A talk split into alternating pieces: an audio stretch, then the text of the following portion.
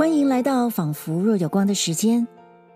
在上一集节目中，我们分享了吕碧城描写他在伦敦的寂寞生活。不过，大家可别误会，他真的讨厌伦敦哦。其实，吕碧城写了许多关于伦敦文化景观的文字，可见伦敦其实是吸引着吕碧城的，只是他对当地的气候的特色不太能适应罢了。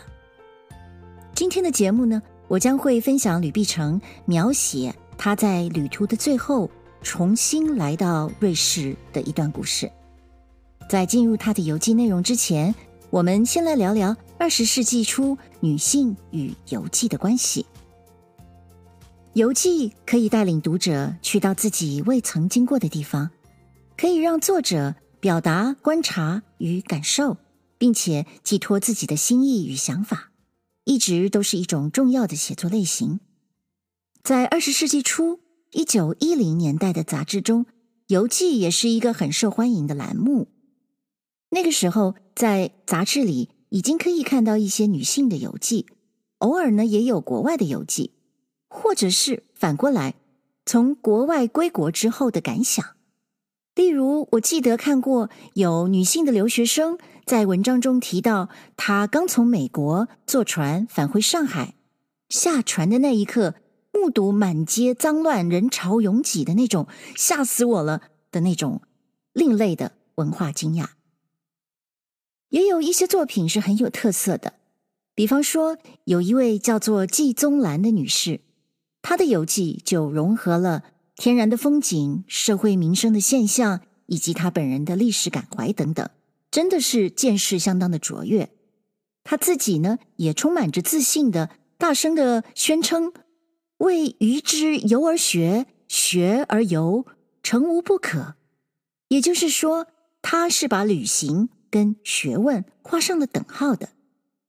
像这样的明初女性的游记，都是刻意的展现知识。学习、启蒙、时事观或者历史观等等，一种积极进取、追求进步的精神。再举一个例子，随着旅游业的发展，当时也出版了一本叫做《旅行杂志》的杂志。民国十八年，一九二九年，也就是吕碧城他正在欧洲旅行的时期。旅行杂志呢，宣布他们赞助了一位年轻的女性进行一次长途旅行。编者在杂志里的广告栏是这么说的：“他说呀，本期我们的杂志呢，刊登了一篇叫做《西行日记》的文章。这个作者陈芳辰女士是由我们杂志社招待，以一孤身女子由上海北渡东黄二海，往东三省。”取到西伯利亚铁路而驱法至巴黎，长征数万里，费时数十日，其勇敢冒险之精神为何如也？国中书院岂有闻风兴起者乎？陈方辰就是陈学昭，她是一位五四时期的著名女作家，比吕碧城要年轻非常多。他的文化认同跟他的政治倾向也跟吕碧城完全不一样。这位陈学昭女士呢，她其实在一九二七年就到法国留学，一九三五年获得了博士学位。她是一个共产党员，最后还在中华人民共和国担任政协委员。所以呢，这一九二九年的这一趟旅行，其实并不是陈学昭第一次到法国。而是旅行杂志，他赞助了陈学昭的一次特别的旅行，而且呢，有一个特别设计的路线。我们当然可以把这看作是一次杂志社的高明的广告。他说要号召国内的勇敢犯难精神的女性来闻风效法，而且呢，陈学昭的旅行还被杂志社形容为是一次长征。正是要强调他这种进取的精神，诉求的就是现代中国的进步女性。由上面的例子，我们就知道，吕碧城她孤身一人的旅行，其实也并不是太新鲜的事。这种孤身独游，正是二十世纪初期女性旅行不同于前代女性一定是随着丈夫、随着父亲、随着儿子的一种新的境界。吕碧城的欧美之游特点，并不是他的路途比别人更遥远，也不是他的见闻比别人更广博，而是他刻意的去强调这是一次漫游。他的欧美旅行并不是为了求学或者工作，显然他也没有想要革命、救国或者是启蒙什么人。虽然他的游记也介绍民俗风情。而且，当他介绍博物馆啊、美术馆啊等等的时候，更表现出不凡的历史见识跟审美眼光。但是，跟我们前面举的那几个例子比较起来的话，吕碧城他其实是自觉的去强调进行了一次漫游。这种漫游的意识其实是独树一格的。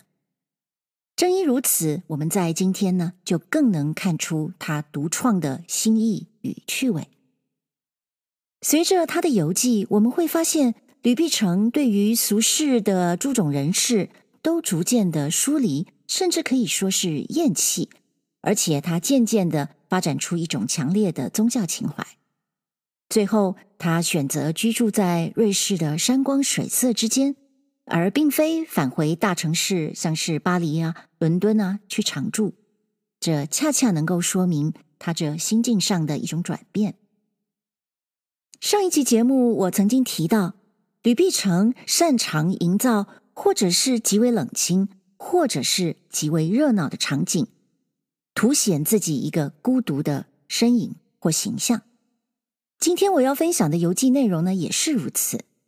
在这旅程的最后。吕碧城回到了瑞士，他描写每年六月在日内瓦举行的百花会。他说呀，这个活动尽善尽美，甚至胜过了巴黎的嘉年华会。不过，他特别描写的不是白天的活动，而是入夜之后喧嚣中的孤寂感。冬天伦敦的孤寂感固然让他心如死灰，但是六月份。繁花似锦的日内瓦湖畔，却更令他心碎。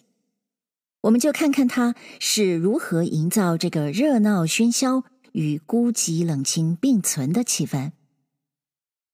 首先呢，吕碧城介绍了日内瓦湖畔每年春夏之间有两次花卉。五月份在湖头的芒特茹举行的叫做水仙会。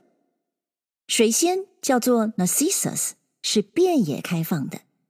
吕碧城把它比喻作春郊初雪，就是说，好像春天郊外草原上疏疏落落的雪花。他提到 Narcissus 的神话，他说呀，古时候呢，有一个美少年，他就像是中国《诗经》里的美男子子都那么的俊美。当他经过日内瓦湖的时候，被波光粼粼湖水中的自己的美貌所吸引，不忍离去，最后竟然死在湖畔了。吕碧城说：“这少年是一具艳殍，而化为一株名花。这殍呢，就是饿殍的殍，就是饿死的人的意思。所以艳殍就是一个美艳的饿死鬼的意思。漂亮的饿死鬼。”变成的花，长在纤细却挺拔的枝条上，玉一般晶莹剔透的花朵，微微垂着头。这花朵的姿态，仍让我们想象当年那美少年的风韵。不过，虽然形容的这么美，吕碧城却马上给我们浇冷水。他说：“这再美也是神话啦，就好像人家说。”秋海棠是在窗边等待丈夫的哀怨妻子的眼泪一样，也就是说，吕碧城并不要我们单溺在一个凄美的故事里。这段文字的原文是这么写的：日内瓦湖畔每年春暮夏初有花卉二次，一在湖头之芒特茹，于五月举行，名水仙会。花具仙姿，然不在水，片植山野间，与水仙相似。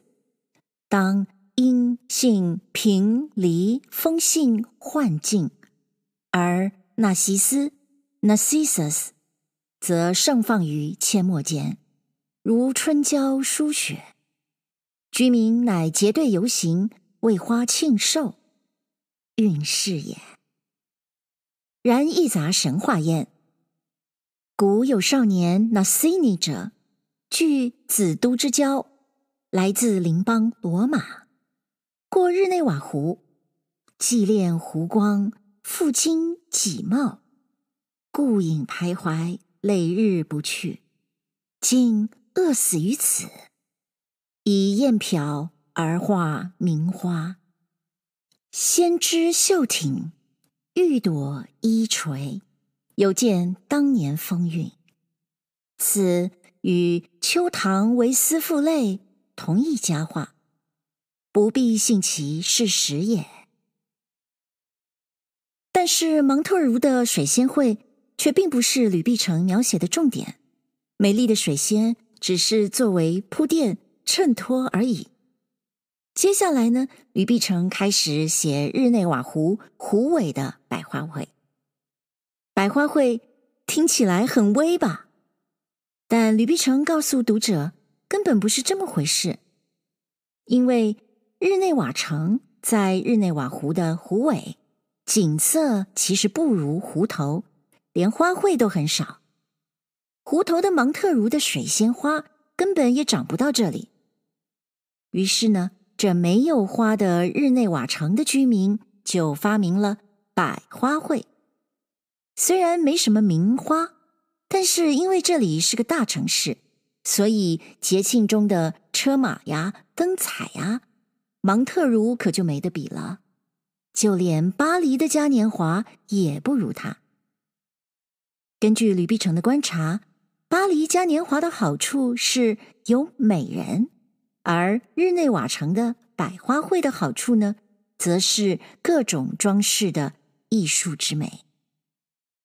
这一段原来的文字是这样的：湖尾日内瓦。风景继逊湖头，花卉一秒。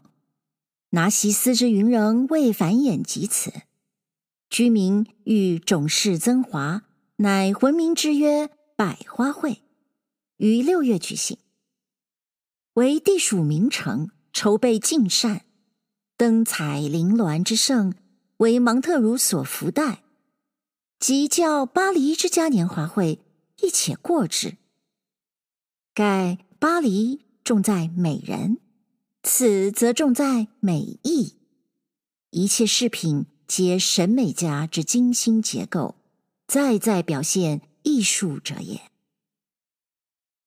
做完整体的描述后，吕碧城开始写自己进入节庆场景的情况。这是一段充满了声音与动感的文字，非常精彩。他选择了位置最好的旅馆，坐在旅馆前面的平台上就可以俯瞰百花会，十分理想。但问题是，等到他要睡觉的时候，外面的活动却正是热闹，这让一个旅行中的女人越发感受自己的孤寂。热闹的声音越来越迫近，吕碧城把自己比喻为受困垓下的西楚霸王项羽。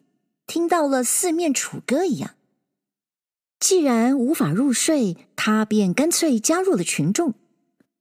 路上热闹非凡，满满的灯光照耀着湖水，水面荡漾着红绿交织的光晕。男男女女的游人手上的纸袋里装满了彩色纸片，随意的抛向旁人，犹如天女散花一般。连街上的警察。也不免被大家的纸片攻击。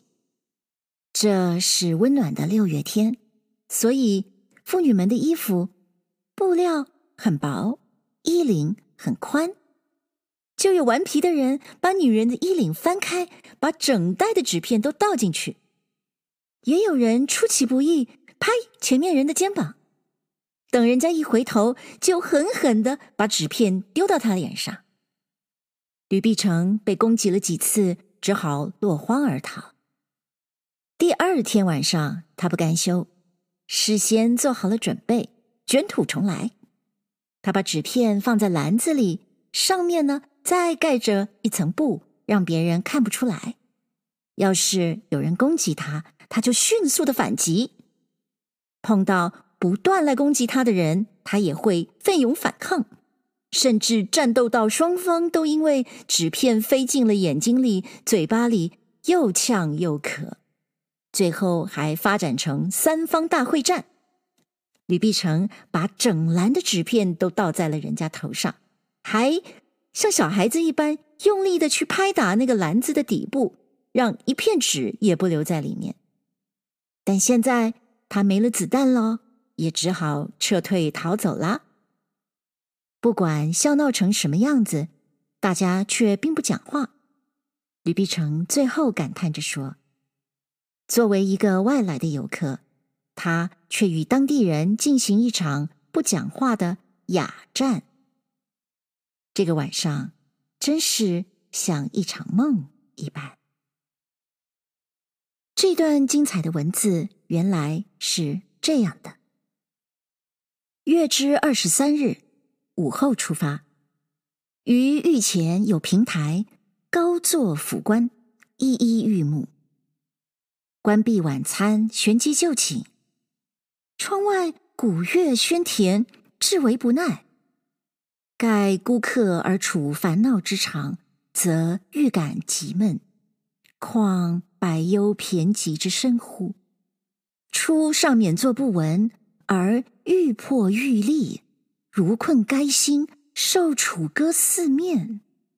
既长夜独扰清眠，莫如。屈就之，转得消遣。乃起礼装，出外散步，则游人如织，灯彩烛天，湖面红绿交晕，逐水光流湛，幽艳独绝。男女多执纸袋，满主剪纸彩片，随意向人抛纸，如散花之舞。及主力之警示。亦多被骚扰，力不尽也。妇女着薄綃阔领之衣，有揭其领以彩片侵入者；有拍行人之间，待其回顾，则猛执一举者。余一屡被抛纸，目为之迷，乃掩面逃归，草草就寝，以倦而成寐矣。次日赛会如昨。莫思，苟晚间出游，不可无备。以购彩片一袋，暗藏篮中，而付以金，以示无挑衅之意。途中有执余者，则数报一举，以为抵抗；有一直即退者，有屡攻不已者，余亦奋勇追击，循环报复。彼此缩颈揉目，或且涕咳。盖纸片撒入口中也。方与某甲俱斗时，复来某乙，乘隙攫取于篮中之纸料，左右受敌，接应不暇，乃尽以篮倒向其脑额，拍击余料，轻庆方弃甲一兵而走。观者大笑，众随挖掘外，概不交谈，故虽满街追逐嬉戏，均。莫无言语，而余以远客，今于此邦人士无端雅战，殊得趣味。是戏之游，不啻梦境也。读到这段文字，我们的脑子里也充满了声音与画面吧？如果你是摄影师，要怎么长镜来捕捉这个场景、这个动作、这个表情呢？大家还记得吗？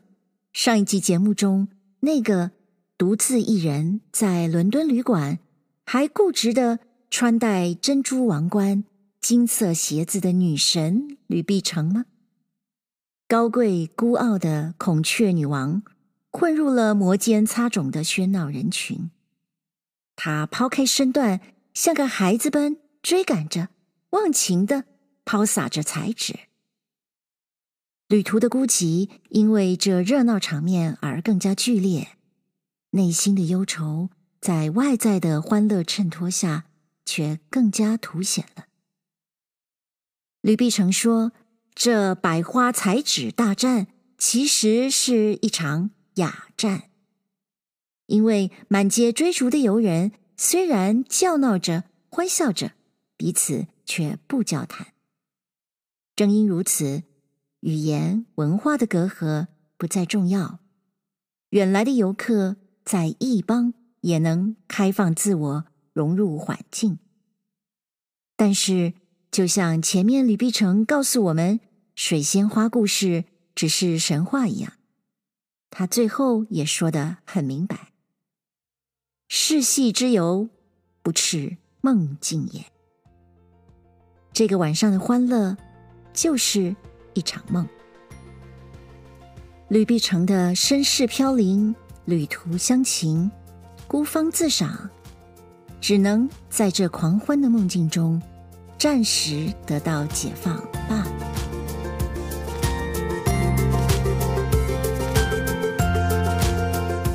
谢谢您收听这一集的《仿佛若有光》，通过百花会的夜游这一段文字。我们好像也更亲近了孤独旅人吕碧城的生命情调。下一次我们将会读到吕碧城旅途中碰到的紧张突发事件。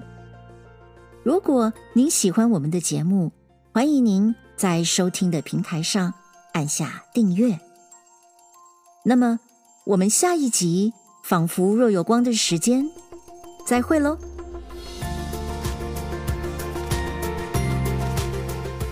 谢谢收听，请继续关注好好听 FM，并分享给您的好朋友。